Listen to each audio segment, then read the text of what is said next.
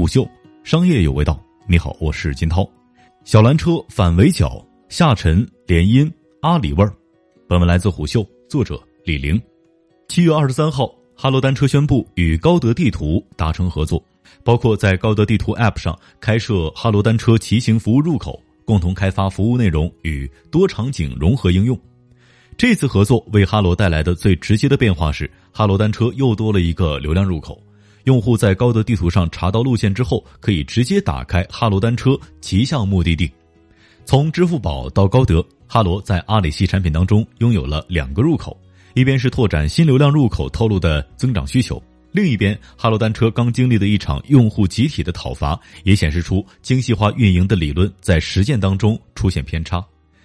自年初定下以出行为基础的生活服务平台的最终形态之后，哈罗出行动作频频，先是试水完全陌生的领域，同城跑腿、社区团购，又拿下了郑州网约车牌照。六月十六号，哈罗出行与郑州市达成战略合作，将四轮业务全国运营总部设在了郑州。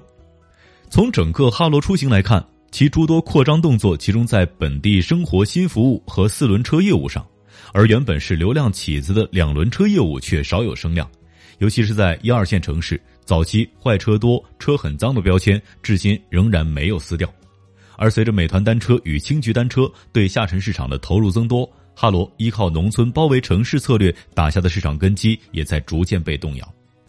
哈罗试图在高线城市拿到更多的机会，和高德地图合作就是其中之一。为单车匹配更多精准的服务场景，导入更多的流量，是面对下沉市场威胁的方法。但共享单车渗透生活的程度越高，其故障对用户的信任消耗也就越大。一款产品出故障能够及时解决，并且承担后续赔偿。看起来似乎没什么不同，但共享单车从一个简单的出行工具到成为各大平台的流量撬动点，通过会员体系不断提高用户粘性，商业模式逐渐清晰，服务水平却还停留在最初的水平。共享单车逐渐成长为一款具有基础交通设施性质的产品，在这样一个过程当中，使用起步价已经涨了两倍，从零点五元涨到了一点五元。在树立用户品牌服务意识的现阶段，稳定且高质量的服务无疑是用户选择的基础。市占率第一的哈罗单车，除了服务的稳定性，其运营效率问题也已经显现。根据六月二十四号北京交通委的一份互联网专项整治活动的信息，北京的共享单车当中，以美团单车运维力量投入最多，日均投入一千人以上。与之相对，哈罗出行运维力量投入较少，日均仅有一百余人。并且在这个专项行动期间，核查出哈罗未备案的车辆达到了五千九百六十辆，未备案率高达百分之九十八。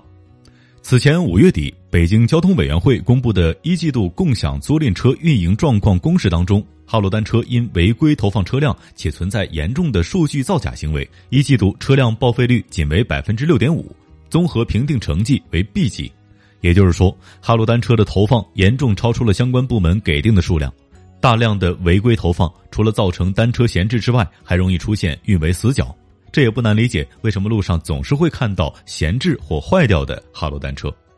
最先进入精细化运营阶段的哈罗单车违规投放背后的竞争压力不可忽视。哈罗执行总裁李开竹最近在接受采访时透露，哈罗拿到了郑州网约车牌照。他还谈及上市的问题，称哈罗没有上市时间表，如果有机会会考虑科创板。在下沉市场竞争越来越集中的情况之下，大量补贴和投入会成为市场竞争最有效的手段，但这也考验着公司的整体运营能力和财务水平。哈罗出行对外的公开融资多达十四轮，官方透露的估值接近五十亿美元。即使已经有了充足的准备，面对滴滴、美团这些成熟且财力雄厚的互联网巨头，哈罗仍需对未来有更长远的考虑。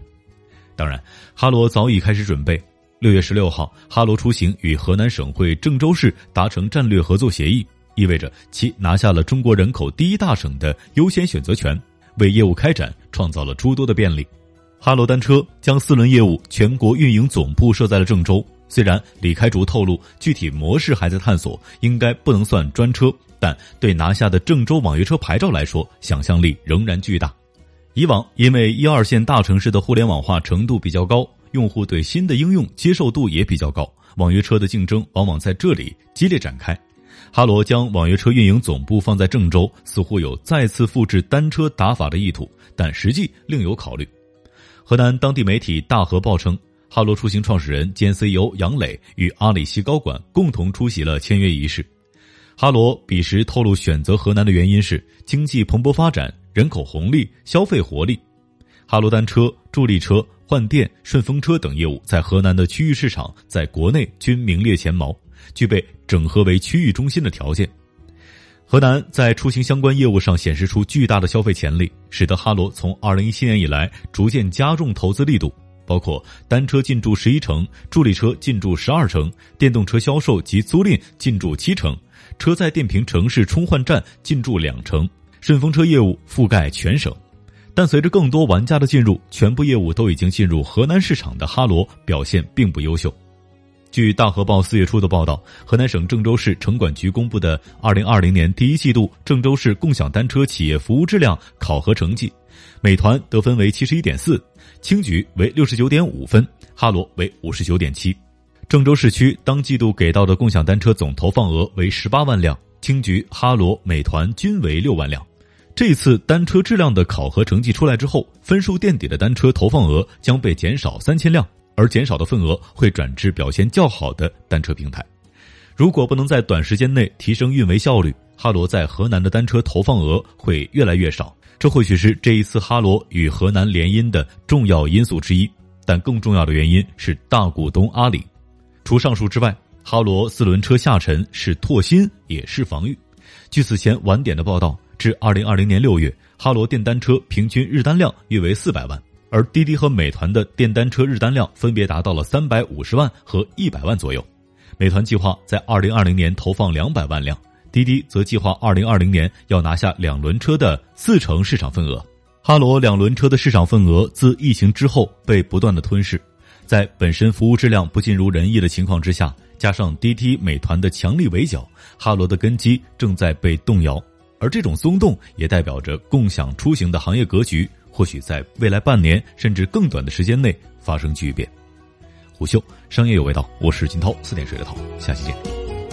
虎嗅商业有味道，本节目由喜马拉雅、虎嗅网联合制作播出，欢迎下载虎嗅 APP，关注虎嗅公众号，查看音频文字版。